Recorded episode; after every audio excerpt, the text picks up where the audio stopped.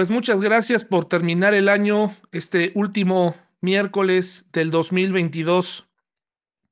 Se fue como un suspiro y bueno, pues ahora nos preparamos no solo para terminarlo, sino para comenzar el nuevo año. Y qué mejor que hacerlo estudiando la Biblia. Entonces les pido a que me acompañen. Vamos a orar.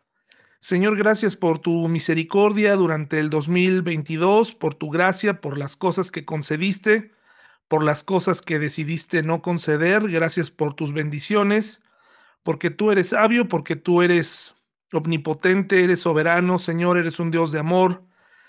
Y estuviste con nosotros a cada momento, en las buenas y en las malas. Te pedimos que tú bendigas a todos mis hermanos que esta noche no se conectaron que tú, Señor, pues donde quiera, donde quiera que estén, pues sientan esa necesidad de buscarte. Por lo pronto nosotros te ofrecemos este momento pidiéndote que pues podamos aprender algo, Señor, y que podamos ponerlo en práctica inmediatamente en el nombre de Jesús. Amén. Oseas, octava parte. Comenzamos con este texto que dice eh, en segunda de Crónicas 7 del 13 al 15 dice, puede ser que a veces yo cierre los cielos para que no llueva, o mande langostas para que devoren las cosechas, o envíe plagas entre ustedes. Pero si mi pueblo que lleva mi nombre se humilla y ora, busca mi rostro y se aparta de su conducta perversa, yo oiré desde el cielo, perdonaré sus pecados y restauraré su tierra. Mis ojos estarán abiertos y mis oídos atentos a cada oración que se eleve en este lugar. Me parece muy bonita esta traducción, esta primera parte donde Dios explica por qué hace o permite ciertas cosas en nuestra vida, en este caso específicamente en el pueblo de Israel. Pero una condición que está buscando el Señor es que haya arrepentimiento. Si Dios permite estas plagas, estas crisis, esta lluvia en exceso o que no llueva, las langostas, que no crezcan las cosechas es por una razón. Quiere que hagamos un lado nuestras necesidades físicas y comencemos a depender más de Dios. Así comenzamos, Oseas, la octava parte. Y quiero compartirles eh, a ustedes, eh, y para esto les invito a que vayan a Oseas 6, del 1 al 3, o sea, 6 del 1 al 3 primeramente. Les pido que vayamos allá, voy a leer desde la nueva traducción viviente. Dice, vengan, volvámonos al Señor. Él nos despedazó, pero ahora nos sanará. Nos hirió, pero ahora vendará nuestras heridas. Dentro de poco tiempo Él nos restaurará para que podamos vivir en su presencia. Oh, si conociéramos al Señor, esforcémonos por conocerlo. Él nos responderá tan cierto como viene el amanecer o llegan las lluvias a comienzos a comienzos de la primavera. Esta primera parte es muy interesante porque venimos de escuchar lo que el Señor está a punto de permitir en el pueblo de Israel, específicamente en el reino del norte. En este momento tenemos a un pueblo de Israel dividido en dos partes. Uno de un lado está la mayoría de las tribus y del otro lado, en el sur, solamente están dos. Eh, una de ellas está eh, es Judá y el otro es Israel y están divididos y se concentran de esta forma dispareja las tribus. Y cada uno tiene a sus reyes, cada uno tiene sus reglas, pero hay algo en común. Las dos partes están llenas de perversidad, completamente contaminados, completamente llenos de idolatría, de infidelidad, y tarde o temprano a las dos partes llegará, les llegará el momento para ser juzgadas. Y vemos entonces esta primera parte que parece, o al menos a mí me da esperanza, cuando dice, vengan, volvámonos al Señor. Él nos despedazó, pero ahora nos sanará, nos hirió, pero ahora vendará nuestras heridas. Em, hay que recordar que estas heridas o, esto que, se está refiriendo aquí, quien sea que lo haya dicho, ahorita lo vamos a analizar, pues eh, lo está hablando en un contexto en donde primero Dios avisó de lo que vendría. Primero Dios advierte y luego ejecuta. Dios no se divierte, no siente satisfacción alguna en ver a su pueblo sufrir. Pero en este caso, parece que estos primeros versículos nos dan esperanza. Dice primero que nada, vengan, volvámonos. Esta es una frase bien esperanzadora para comenzar un año, ¿no? Eh, vengan, vamos a hacer las cosas bien. Vengan, vamos a, vamos a transformarnos, vamos a pedirle a Dios ayuda. Vengan, volvámonos al Señor. No dice volvamos a, buscar un, nuevo liderazgo, volvámonos a, a los principios de un, de un nuevo rey, dice, volvámonos al Señor. O sea, cuando estábamos con el Señor, todo iba bien. Cada vez que estamos más cerca de Dios, las cosas marchan bien, aunque paradójicamente vayan mal. Es decir, nos pueden faltar muchas cosas, pero cuando volvemos al Señor de todo corazón, Él eh, satisface eh, nuestro espíritu, aun cuando en nuestra carne estemos batallando y llena de esperanza un poco porque dices, bueno, qué, qué buena manera de comenzar después de una advertencia severa en el en el capítulo 5, qué manera de, de, empezar el, el, capítulo 6. Y me pregunto quién estaba diciendo esto. A lo mejor ustedes también se lo preguntan o, o probablemente ya lo saben.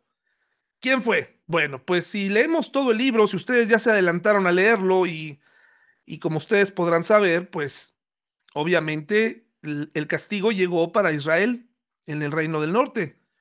Entonces, si esto lo dijo Israel, si estos primeros tres versículos están aquí porque el pueblo de Israel, el pueblo, la gente, lo dijo, se pusieron de acuerdo y lo dijeron, es porque escucharon la advertencia y, y, la intención colectiva fue, la decisión colectiva del pueblo fue vamos a volvernos de nuestro pecado. Después de autoevaluarse, y de ver que el liderazgo no los llevaba a ningún lado, dijeron, vamos a volvernos al Señor, ¿no?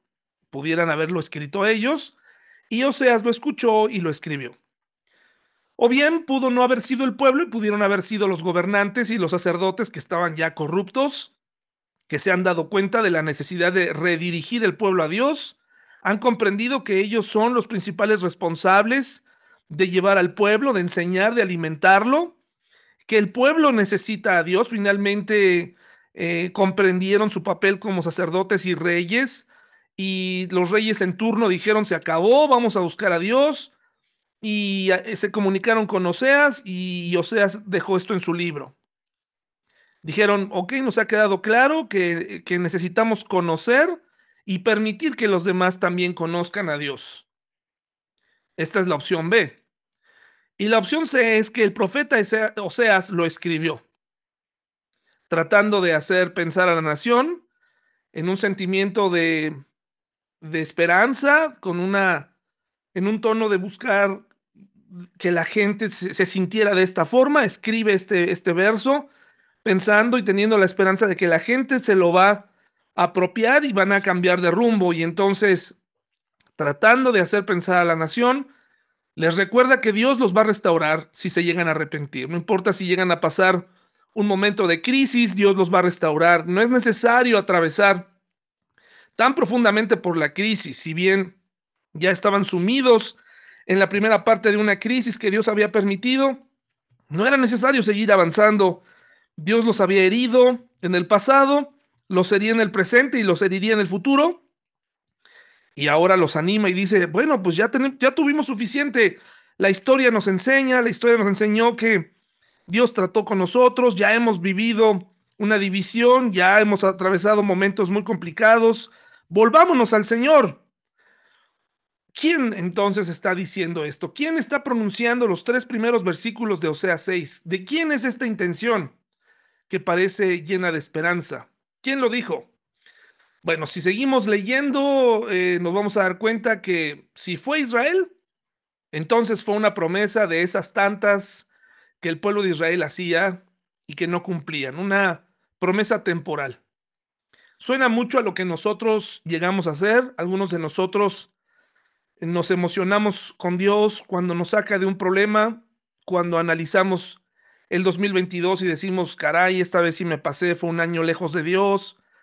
Señor, el 2023 será diferente, voy a volver a ti y, y efectivamente tenemos toda la intención, pero entra el 2023 y regresamos a lo mismo por ahí de febrero, no nos dura mucho la inercia, el, el, el impulso se acaba, porque en realidad no hubo cambios de fondo, solamente hubo remordimientos, nos sentimos mayores o sentimos que hemos perdido oportunidades o como esos momentos, ¿no? Que vienen a la vida de noche cuando pensamos qué estoy haciendo con mi vida, cómo fue este año, mis hijos están creciendo. Los hijos son siempre una referencia muy clara del paso del tiempo. Cuando yo no tenía hijos, en realidad no me importaba, ¿no? No visitaba otras secciones de ropa en los supermercados, no buscaba ropa para niñas por lo tanto, no me daba cuenta que tal vez alguna de mis vestimentas ya no eran de mi edad, ¿no? Ahora cuando entro y busco en diferentes departamentos, me doy cuenta que, bueno, pues por eso alguien inventó, ¿verdad? Las diferentes modas también para gente adulta, ¿no? Y, bueno, pues de pronto me doy cuenta que, que el tiempo ha pasado, que las modas han pasado, que ya no estoy para ciertas cosas y entonces de pronto tomo decisiones, ¿no? Así de pronto, no, pues ahora voy a aprovechar más esto, aquello, voy a ser más maduro, voy a dejar de hacer aquello. Pero ¿cuánto tiempo realmente nos dura esta intención? Porque si fue Israel, la promesa no se cumplió. Si usted lee los capítulos siguientes, se va a dar cuenta que, pues no, ellos siguieron en lo mismo. Si estos tres versículos fueron la intención de los líderes y los reyes, fue solamente un discurso de remordimiento con la intención de seguir como estaban, como buenos políticos, tratando de quedar bien con la sociedad, probablemente pronunciaron palabras de impulso, de regreso a Dios, las cosas van a cambiar, pero podemos ver que tampoco las cosas cambiaron. Por lo tanto, nos queda una sola opción, si fue Oseas, Oseas solamente estaba tratando de recordarle al pueblo de Israel que había tiempo para volver a Jehová, que siempre hay tiempo mientras respiremos para volver a Dios, que era la oportunidad de oro para analizar la historia, mirar el pasado, mirar el 2022 y decir, es momento de cambiar. No tengo por qué ser quebrantado en el 2023. Si voy a atravesar por pruebas que sean para crecimiento mío, no, no a consecuencia de mis malas decisiones, estas decisiones que acostumbro tomar, ¿no? Si fue Oseas, que es lo más seguro, es un recordatorio al pueblo, a su pueblo, a sus compatriotas, para que mientras haya tiempo, mientras tengan memoria, puedan usar esas viejas cicatrices y mirarlas y no tener que abrir nuevas. Todavía había tiempo para detener el juicio de Dios. Todavía había tiempo. Por eso Dios estaba dando una advertencia desde el amor. Mire, los hombres son eh, convenencieros, somos así. Hombres y mujeres mm, somos personas que nos gusta sacar ventaja de otros. Reflexionando un poco acerca de la guerra que, que está en este momento en el mundo de forma activa, seguramente hay, seguramente hay muchos intereses por los cuales Rusia no acaba con sus compatriotas, ¿no? Hay muchas razones por las cuales no invade completamente Ucrania, ¿por qué no los desaparece? Pueden ser legítimas, pueden ser buenas, no lo sabemos, pero siempre hay un, interés de por qué los políticos no hacen ciertas cosas, no porque les importe la gente, no porque en muchas ocasiones es porque les importa sus planes o ellos mismos. Pero en el caso de Dios realmente le interesaba a su pueblo, realmente quería cumplir sus promesas, realmente quiere tener una comunión con nosotros, realmente quiere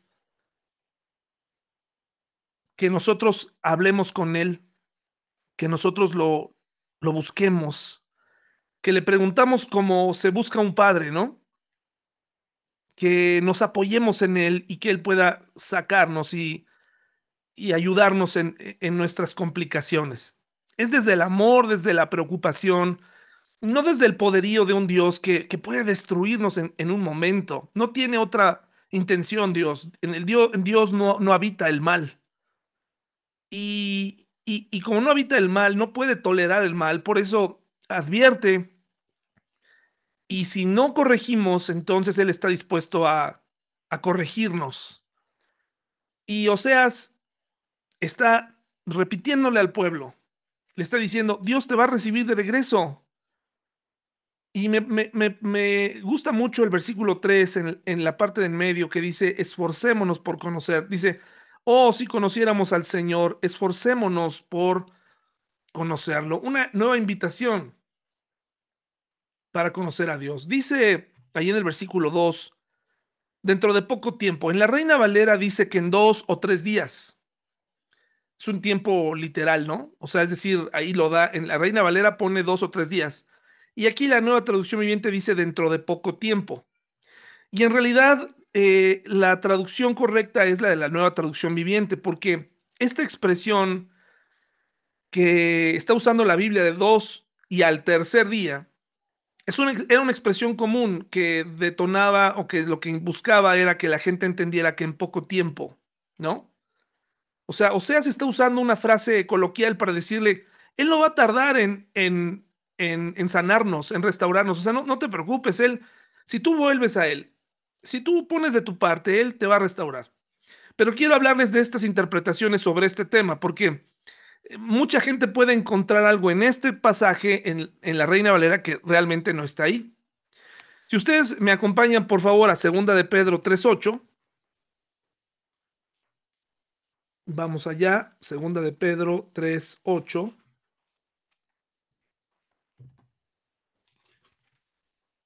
Para, en la Reina Valera recuerde que ahí está escrito luego de dos y al tercer día, así dice.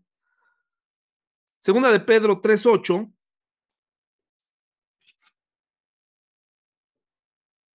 Espero que ya lo tengan. Dice, sin embargo, queridos amigos, hay algo que no deben olvidar. Para el Señor, un día es como mil años y mil años son como un día.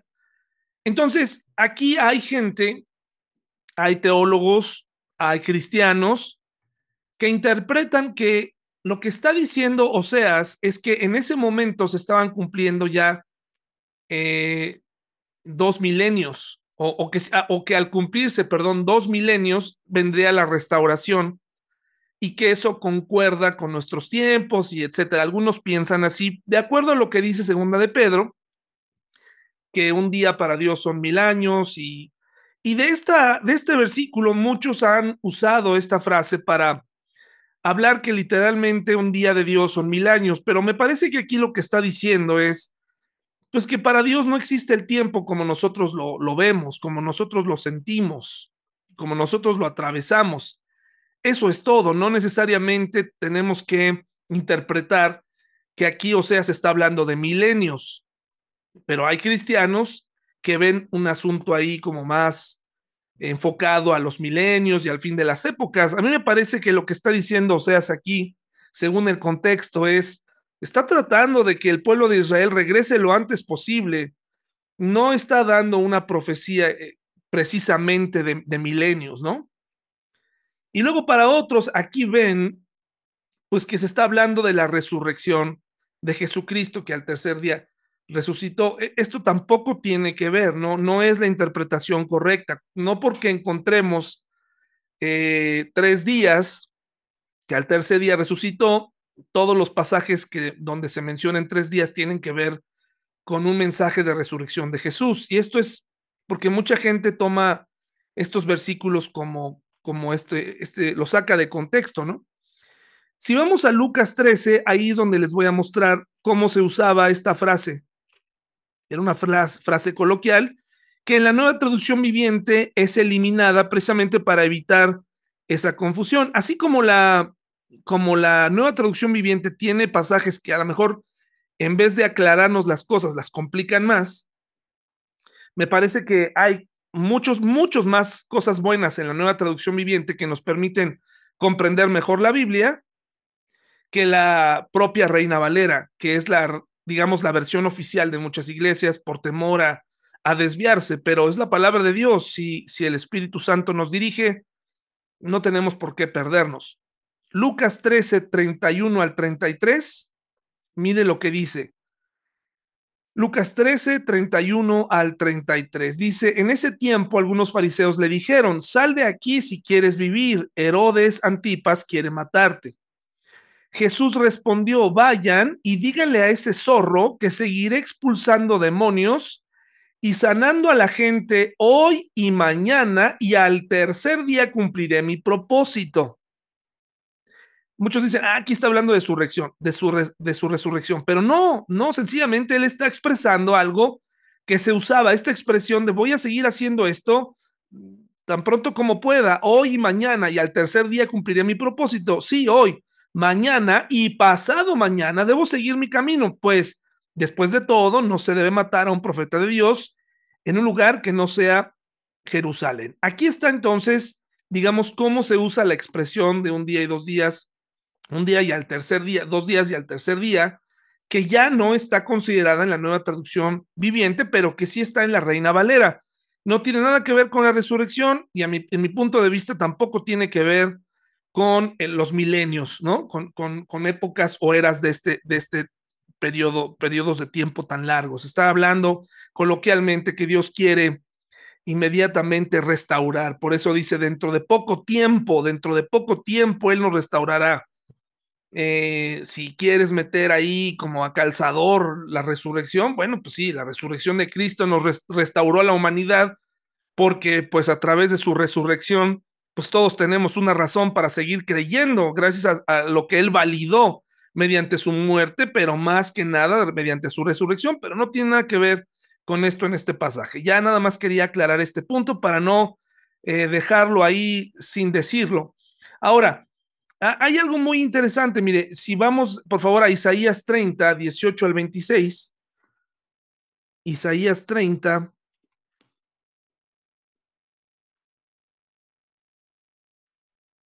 estos primeros versículos, Oseas está diciendo, volvámonos a Dios, hay tiempo.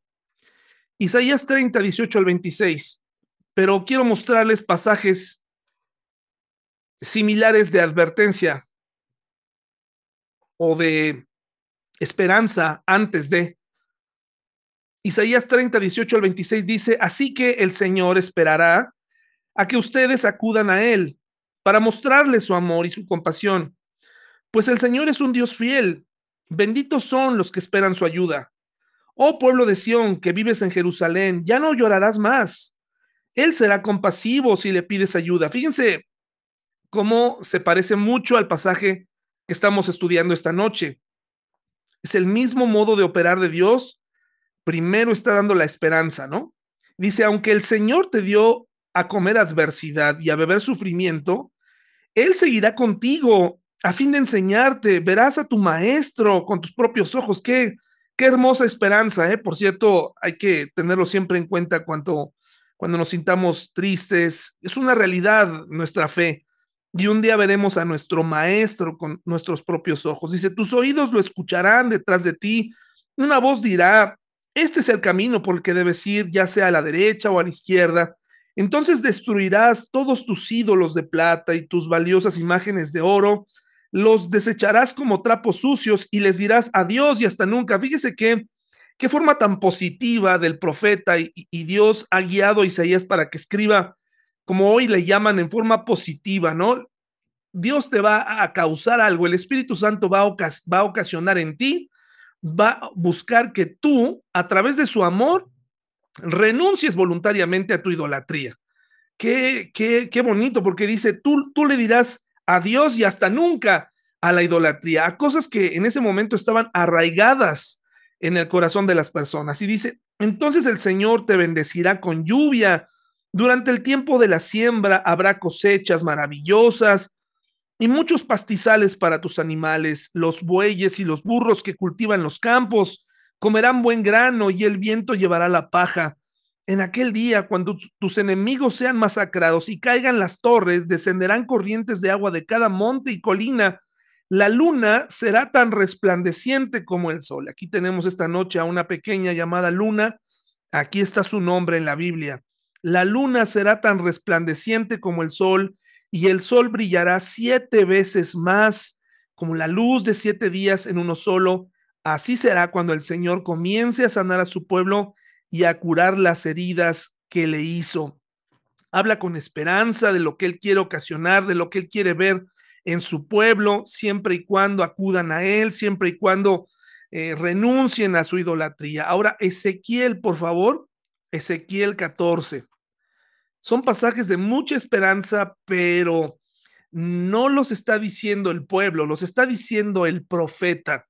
El profeta se ha acercado al pueblo, a su pueblo, a sus paisanos, con la voz esperanzadora, con un mensaje de esperanza, pero también con la condición para que todo eso sea posible. Y eso es, deja de ser infiel, deja de ser un hipócrita, deja de ser, eh, deja de prostituirte, deja de tener tus lealtades divididas, comienza a ser un discípulo verdadero, un seguidor de Dios. Dice Ezequiel 14, del 6 al 8.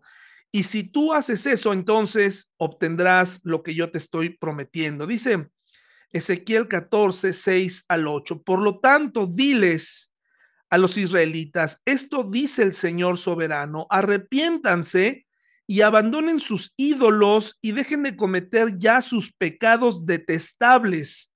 Yo el Señor les responderé a todos, sean israelitas o extranjeros, los que me rechazan y levantan ídolos en su corazón y así caen en pecado y después van a consultar a un profeta en busca de mi consejo, me pondré en contra de esas personas y haré de ellas un ejemplo espantoso cuando las elimine de mi pueblo. Entonces ustedes sabrán que yo soy el Señor. Empieza a elevar el tono, pero primero le dice a su pueblo, arrepiéntanse, envía a su, a su profeta.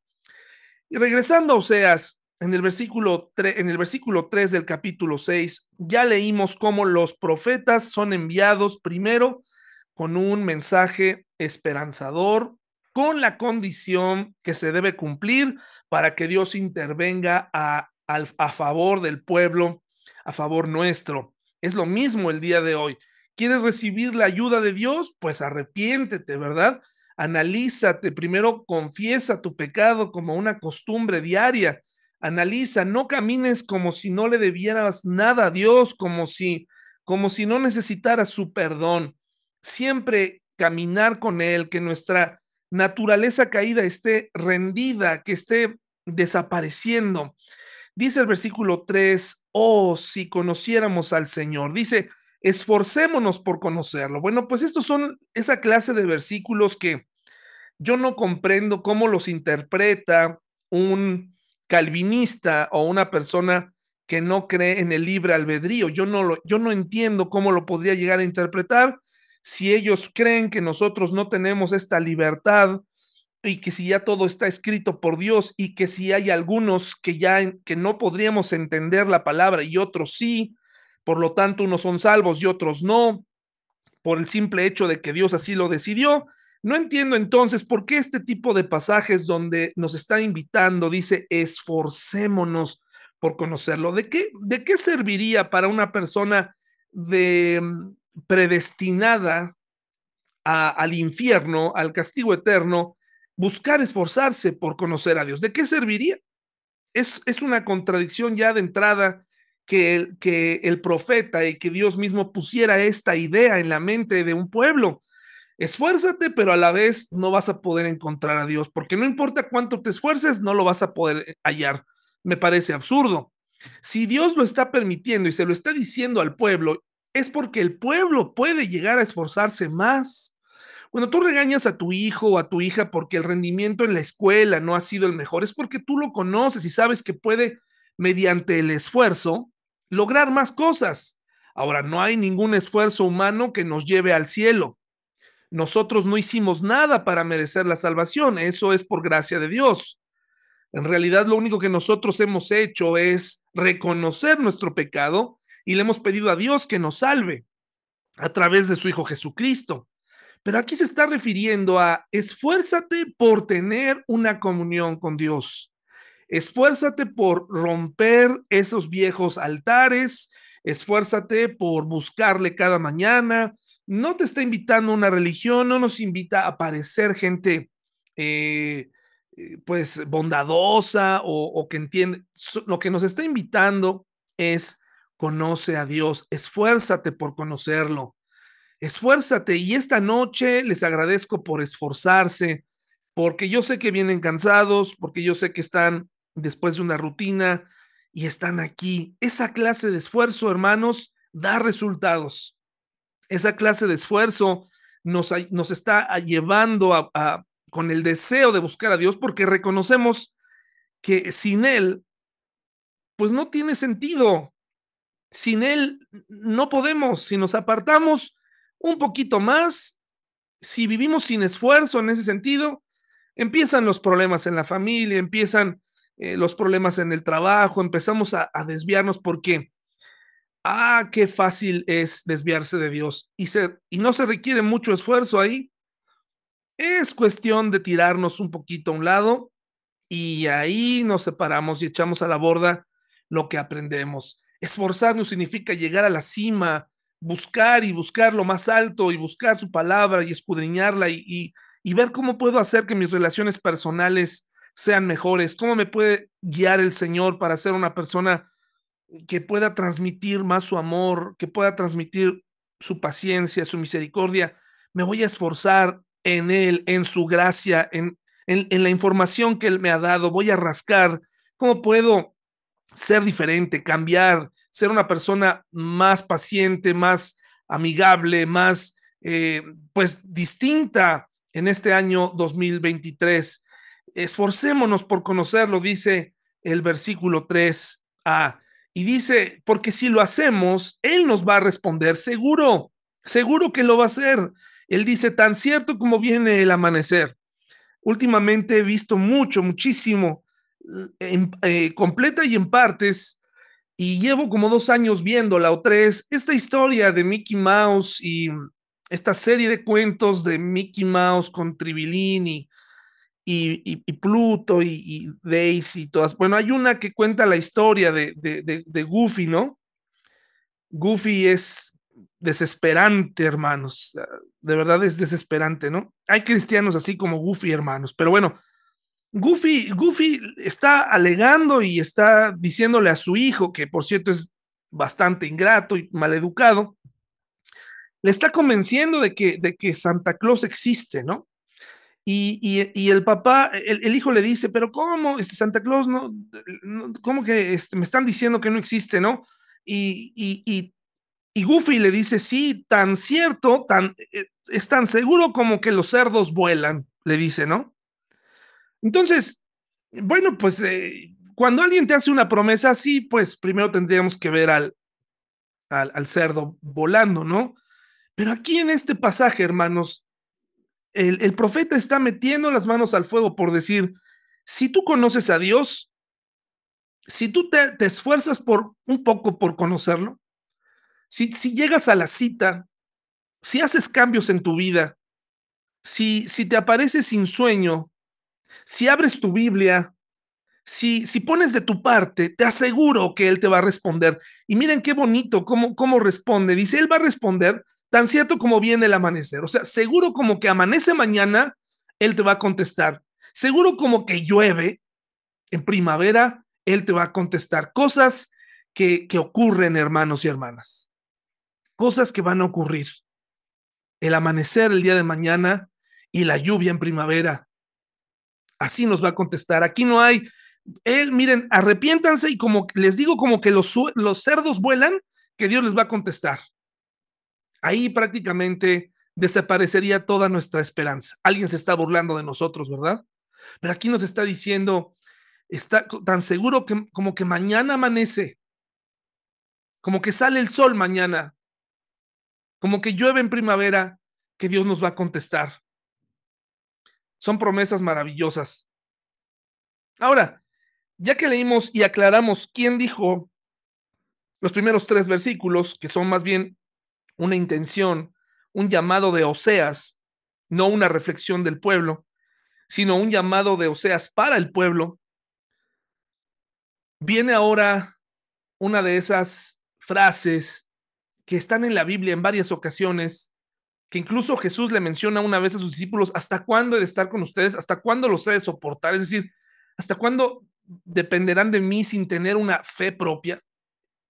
Sin, sin poner en práctica lo que aprenden, hasta que, o sea, y entonces aquí Dios dice, ¿qué debo hacer con ustedes? Versículo 4 dice, oh Israel, y entonces mete a Judá también. ¿Qué debo hacer con ustedes? ¿Alguna vez has perdido la paciencia con alguien? Ya le repetiste muchas veces lo que tiene que hacer. Ya le dijiste y lo vuelve a repetir, lo vuelve a hacer y dices, ¿qué hago contigo? ¿Cómo te lo explico? ¿Cómo, cómo podemos? Bueno, pues no es que a Dios se le acabe la paciencia, sencillamente en, en todos ya los términos humanos posibles, Dios habla, ¿no? O sea, ya trató de comunicarse mediante todo lo posible. ¿Qué más voy a hacer? Dice el versículo 4. Pues su amor, el amor de ellos, el amor del pueblo, se desvanece como la niebla de la mañana y desaparece como el rocío a la luz del sol. O sea, su amor es pasajero. Las advertencias y las amenazas no han sido ni serán escuchadas por este pueblo. El amor que me profesan, dice Dios, es pasajero, tan pasajero como el rocío por la mañana, como la neblina, como la niebla. Así de rápido, dice Mateo 13, 21, por favor. Mateo 13, 21. Un, un amor fugaz, un amor que está ahí mientras me conviene, mientras no me lastimes. Y fíjense qué interesante que el cristianismo está hecho justamente Mm, pues no para la vida donde todo sale bien, sino aprendemos para cuando todo sale mal. Somos cristianos y la, y la aplicación cristiana es para cuando las cosas se ponen difíciles, para cuando debes pedir perdón, para cuando debes renunciar a algo, para cuando debes llamar a cuentas a alguien, cómo debes hacerlo. Podemos decirnos muchas cosas bonitas entre nosotros y pretender que nos llevamos bien, yo nunca he entendido cómo una persona de pronto se puede alejar de la iglesia sin ni siquiera escuchar las versiones, ¿no? Sin ni siquiera eh, escuchar qué sucedió, sencillamente se retiran y, se ponen a hablar, ¿no? Cómo las relaciones entre cristianos se basan en enojos, en, falta de perdón, en hipocresía. Y entonces, ¿de qué sirve si el cristianismo nada más nos une para cantar, nada más nos une para estar pasándola bien, para cenar a fin de año? realmente no sirve para nada. E, el cristianismo, Jesucristo, sus enseñanzas van mucho más profundo, van directo al corazón, afectan nuestra boca, afectan nuestros ojos, afectan nuestras relaciones personales y, el amor que debemos profesar debe ser permanente, debemos hablarnos con la verdad, debemos hablarnos eh, de frente, debemos perdonarnos, debemos buscar eh, seguir juntos, eh, o sea, hay tanto que aprender y tanto que poner en práctica. Dice Mateo 13, 21, hermanos, dice, pero como no tienen raíces profundas, no duran mucho. La parábola del sembrador, en cuanto tienen problemas o son perseguidos por creer la palabra de Dios, caen. Así es, así es una similitud con lo que nos dice Oseas. O sea, mientras el pueblo eh, tiene cosechas, mientras el pueblo tiene prosperidad, mientras el pueblo puede organizar sus bacanales o hacer lo que quiera, mientras el profeta no venga y les traiga noticias de moralidad, de, regeneración, de, arrepentimiento, eh, eh, estamos bien. Pero en cuanto el profeta comience a decir cosas que no nos, convienen, no nos convienen, en cuanto la Biblia nos enfrenta con nosotros mismos, en tanto que en, la, en una iglesia Dios nos redarguye a través de su palabra y no nos agrada, entonces empezamos a ver todo lo que le falta a la iglesia, todo lo que le falta al pastor, todo lo que le falta a los hermanos, todo lo que no tenemos, todo lo que pudiéramos tener y que supuestamente vas a encontrar en otro lado, cuando en realidad lo que estás haciendo, lo que hacemos es huir de nuestra realidad cristiana y ese es el fracaso la frialdad, eh, la falta de enfoque, es una vida totalmente alejada y fría, lejana de Dios. Hay algo que quiero comentarles respecto a los profetas que es muy interesante, hermanos y hermanas. ¿Qué es esto? Bueno, miren, la pregunta es, póngase em, como si usted estuviera eh, eh, en el pueblo, ¿no? En el pueblo de Israel.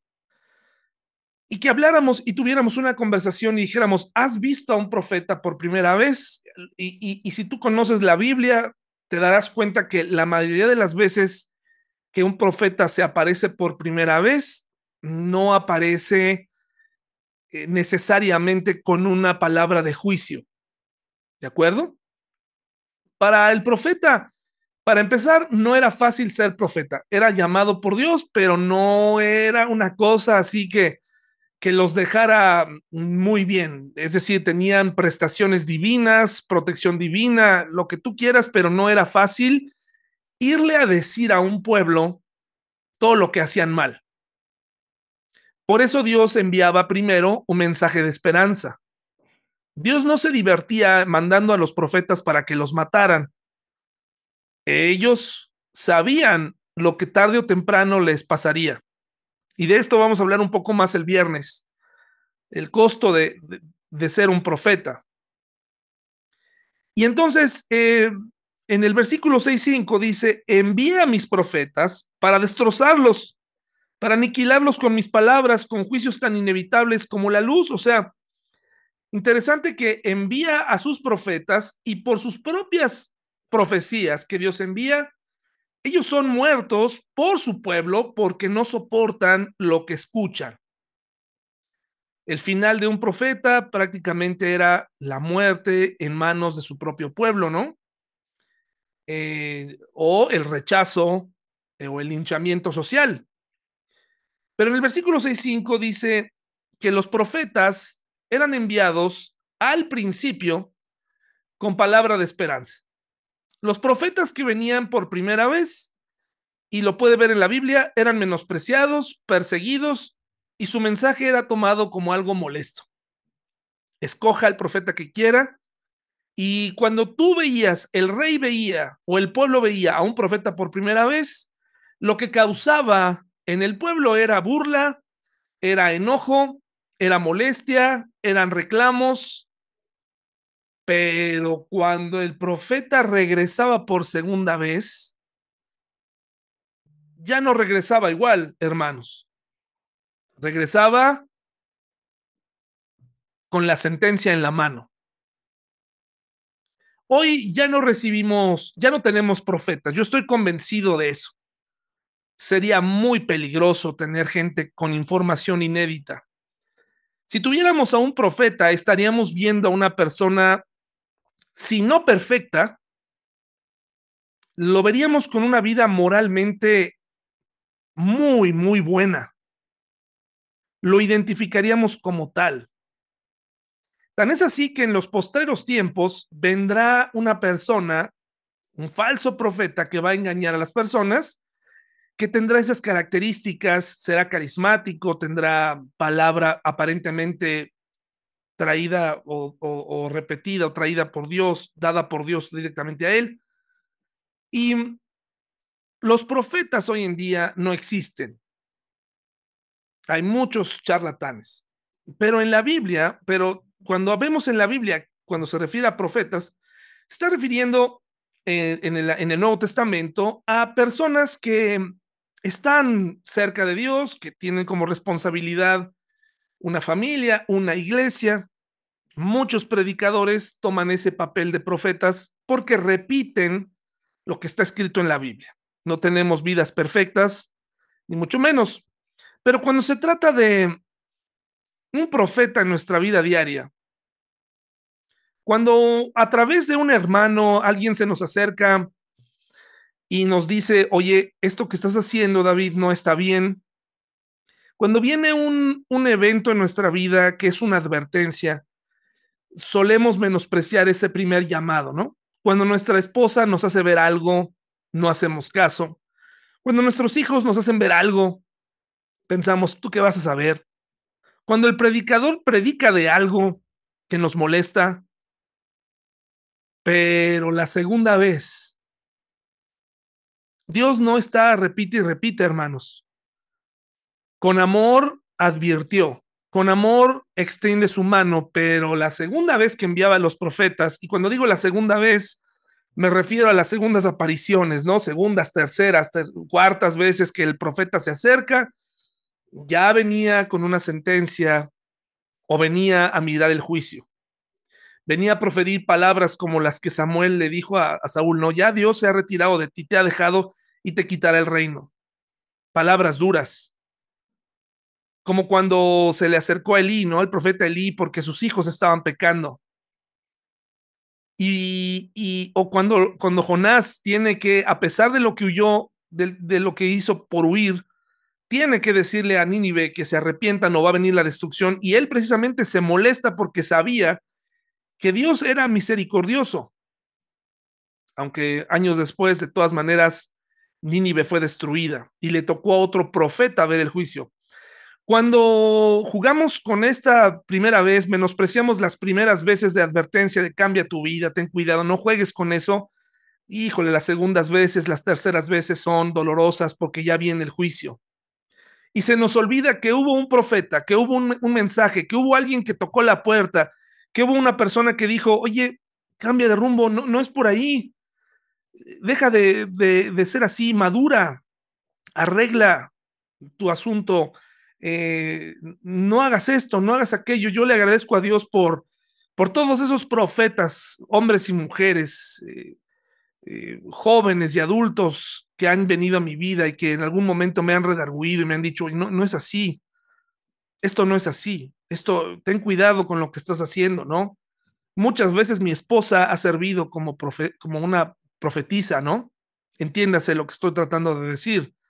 Una señal de no es por ahí, tranquilo, porque cuando no haces caso, viene la segunda parte que es el juicio. ¿Qué estaba haciendo, hermanos y hermanas, eh, Israel y Judá?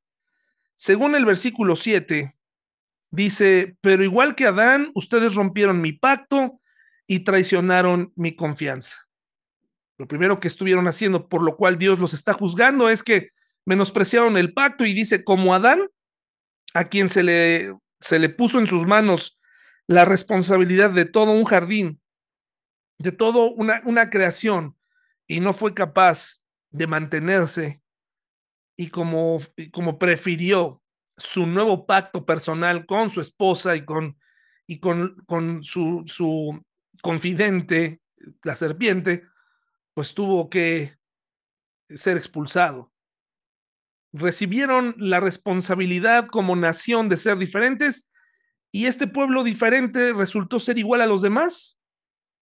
Traicionaron el pacto y traicionaron la confianza. Solamente ellos fueron los responsables de cuidar su linaje, su testimonio, su vida, porque de ellos vendría el Mesías. Luego dice, Galad es una ciudad de pecadores marcada con huellas de sangre. Esta región donde en el pasado ocurrieron cosas eh, bien interesantes como la traición de Absalón a David, eh, se había convertido en un sitio, eh, pues según lo que nos dice aquí, marcada con huellas de sangre. Si usted lee más adelante en el capítulo 12, 11, capítulo 12, versículo 11, dice, pero la gente de Galad no vale nada. Qué expresión debido a su idolatría y en Gilgal también sacrifican toros. Sus altares están en filas como montones de piedra a lo largo de los bordes de un campo arado. Qué expresión, o sea, la gente ahí dice, no vale nada. Su forma de ser, su forma de vivir eh, era completamente eh, idólatra, perdida, ¿no? Fíjese, nada más para que sepa un poco, para que usted tenga, tengan ahí el contexto de todos los dioses que existían en este momento. Por ejemplo, le voy a decir, para este momento estaban los dioses de la casa de Raquel. Es una historia que está en Génesis 31, 19, dioses a los que ya se les adoraba. El becerro de oro en el Sinaí, el dios de la luna en Ur, adorado por Abraham antes de su salvación. Imagínense, Acera, la principal diosa de Tiro, la cual se hace referencia como la dama del mar.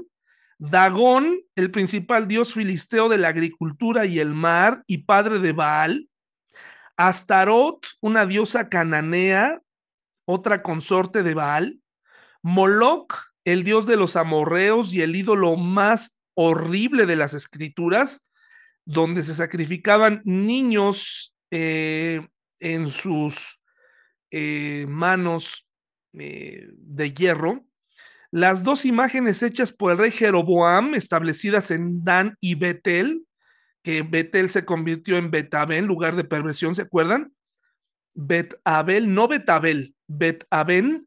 Baal, la principal deidad de Canaán, Rimón, el dios sirio de Naamán el leproso, Nisroch, el dios asirio de Sennacherib, Nebo, el dios babilonio de la sabiduría y la literatura.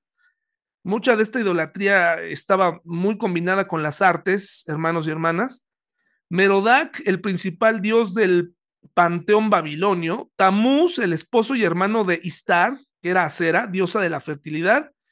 Y la imagen de oro en el campo de Dura. Imagínense, todos estos dioses son los dioses que podemos encontrar en el Antiguo Testamento, la mayoría de ellos en la época de los reyes.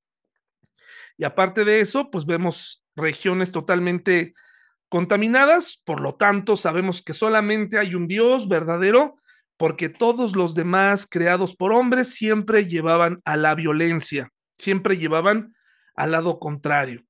Dice el versículo 9, los sacerdotes, y está leyendo bien, los sacerdotes de Dios, del Señor, forman bandas de asaltantes que esperan para emboscar a sus víctimas ahí en el circuito mexiquense, ¿no?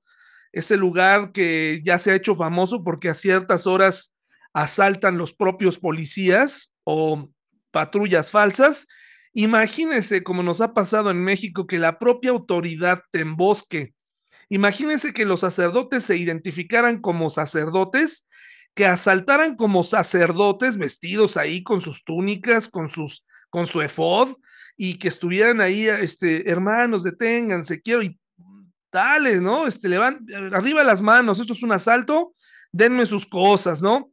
Eh, pues fíjense lo que estaba pasando, suena gracioso, pero es muy delicado porque los sacerdotes habían perdido totalmente el rumbo. Esto me hace pensar hoy en día en que si somos una especie de los pastores de sacerdotes por la responsabilidad que tenemos delante de la iglesia, si somos como profetas, que tengamos, que no tengamos nada de asaltantes, que no haya un amor al dinero, que no haya un deseo por cobrar, por, por porque la gente ofrende sin parar, por, un, por hacer crecer el dinero de la iglesia para que no nos falte nada. Creo que ahí se perdería totalmente y se ha perdido totalmente el enfoque, hermanos. Dice que esperan para emboscar a sus víctimas y no solo eso, dice, asesinan a los viajeros en el campo, en el camino a Siquem y cometen toda clase de pecados. Esta pandilla, dice la reina Valera, pandilla de sacerdotes, qué aberrante. Y luego miren lo que dice el versículo 10, sí, he visto cosas horribles en Efraín e Israel que Oseas ya no pronuncia, ya no es necesario mencionarlas. He visto cosas horribles. Mi pueblo se ha contaminado por prostituirse con otros dioses. Y por si fuera poco, dice, oh Judá, si piensas que a ti no te estoy hablando, también a ti te espera una cosecha de castigo, a pesar de que yo deseaba restaurar el bienestar de mi pueblo. Estas son las razones por las cuales Dios tenía que entrar en acción. La mayoría de las personas, eh, como es costumbre, tenemos la tendencia a corrompernos, tenemos la tendencia a ir al lado contrario, por eso necesitamos a Dios, por eso necesitamos estar aquí, por eso necesitas congregarte, por eso necesitas tomar en serio en el 2023 es ser más, más constante. Si te estoy hablando a ti, mi hermano, que no estás, que no has estado y probablemente que planeas no estar, en el próximo año no queremos tu dinero, no queremos tu carita en, Zoom solamente, necesitamos tu corazón, Dios necesita tu corazón, tu disposición, tu tiempo porque el mal no es para la iglesia, el mal no es para mí, no es mal que traes a mi familia, no traes un mal para mí, no traes un mal para nuestra iglesia, no, no traes un mal, no, el mal es para ti. Entre menos tomes en serio tu compromiso personal, probablemente Dios también tiene una lista de por qué está haciendo y por qué está permitiendo lo que está permitiendo en tu vida. Porque estás rompiendo el pacto, porque tu casa es como Galad, porque perteneces a una pandilla de cristianos ladrones, maldicientes, tranzas, porque haces cosas horribles, mentir, tener doble cara, ser religioso. Hermano y hermana, el mal no nos lo haces a nosotros. Tú necesitas a Dios. Dios no te necesita a ti, te ama y quiere evitarte muchas cosas en el 2023. ¿Qué es lo que Dios pedía? ¿Por qué es tan difícil hacer lo que Dios pedía? ¿Qué de plano sí será muy difícil? Regresemos al versículo 6 porque ahí vamos a terminar esta noche. O sea, 6, 6. ¿Qué es lo que pedía Dios? Que llevaras y sacrificaras a uno de tus hijos, que llevaras y corrieras alrededor de una montaña, llevar al límite tu cuerpo, que lleves todas tus posesiones a sus pies, que ofrendes como si estuvieras desquiciado, eh, que leas tu Biblia cuando más trabajo te cuesta leerla en la noche, todo somnoliento. ¿Qué es lo que Dios pide de nosotros hoy en día y, y pedía en ese tiempo? Dice, quiero, en primer lugar, que demuestren amor. O sea, cristianismo es sinónimo de amor. Hermanos y hermanas, eso es, eso es Jesús, sinónimo de amor primero demuestra amor. Y el amor tiene muchos derivados. Muchos. No nada más es eh, sentir compasión por alguien y, y, saludarlo por compasión. No, no, no es, es mucho más. Tiene, el amor tiene muchas, muchas, muchas ramificaciones, muchas. Eh, una persona que ama pasa por alto muchas cosas, no, no lleva la cuenta, eh, está dispuesto a dar, está dispuesto a, no recibir, eh, eh, contagia, demostrar amor. Y, eso incluye, por supuesto, amar a, la gente que no nos ama.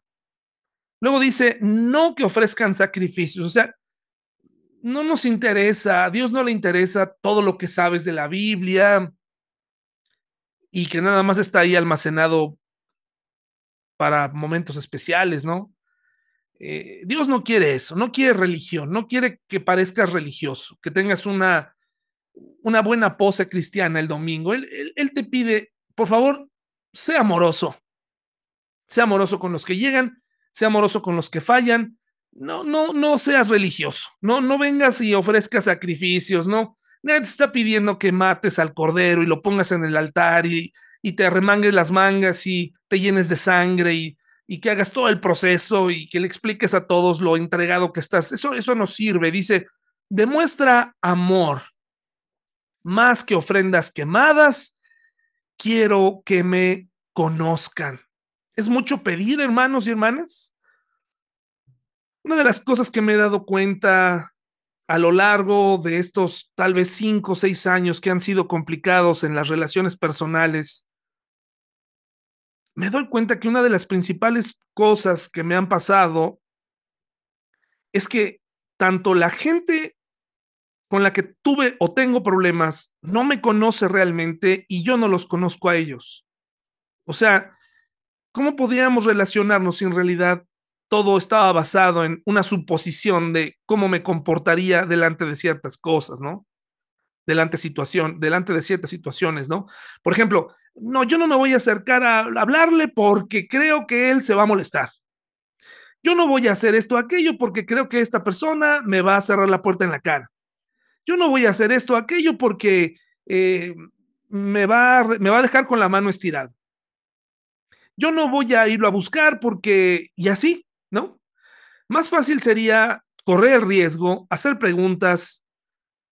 Eh, me doy cuenta de esto incluso en, pequeñas tonterías como los regalos, ¿no? Intercambios de regalos. Cuando tú haces un intercambio de, regalos en, tu familia o, en, el trabajo, sobre todo en el trabajo, pues realmente no puedes esperar mucho, ¿no? De, de las personas de ahí porque en realidad no te conocen. O sea, por eso decimos, decimos tres opciones para no errar. Pero cuando en la familia tienes que decir lo que tú quieres o cuando tú tienes que ser demasiado específico porque no saben qué darte, y es una tontería, ¿eh? revela mucho de que en realidad no nos conocemos, no hemos dado el tiempo, no nos hemos dado el tiempo de conocernos. ¿Qué le regalo a mi esposa en su cumpleaños? No sé qué regalarle. ¿No la conoces? Si algo comunican las mujeres, son las cosas que necesitan. Y, y las mujeres, ¿qué le regalaré a mi esposo? ¿No lo conoces? Y estoy hablando de cosas vanas, ¿eh? tonterías. Pero Dios nos pide, conóceme, conóceme, deja de, deja de, de aparentar, deja de, de, de pensar que me conoces, realmente no me conoces.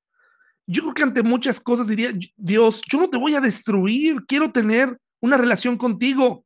Y en otras probablemente diría, párale o aquí acabo contigo, esta forma de vida no es correcta. Pero conozcamos a Dios, Dios, hermanos y hermanas, no solamente es amor, no solamente es gracia, no solamente es misericordia, que son los atributos que a mí en lo personal más me gustan, también es justo, también es soberano, también es enérgico. Dios les está pidiendo, conózcanme, aprendan a distinguir entre lo que me gusta y lo que no me gusta, y vamos a convivir. Dejen de pensar que eso que hacen no está tan mal o que eso que hacen por mí está muy bien. Y conózcanme. Que ese sea el anhelo de todos nosotros, como el de Osea 6:6, conocer a Dios, pero conocerle realmente.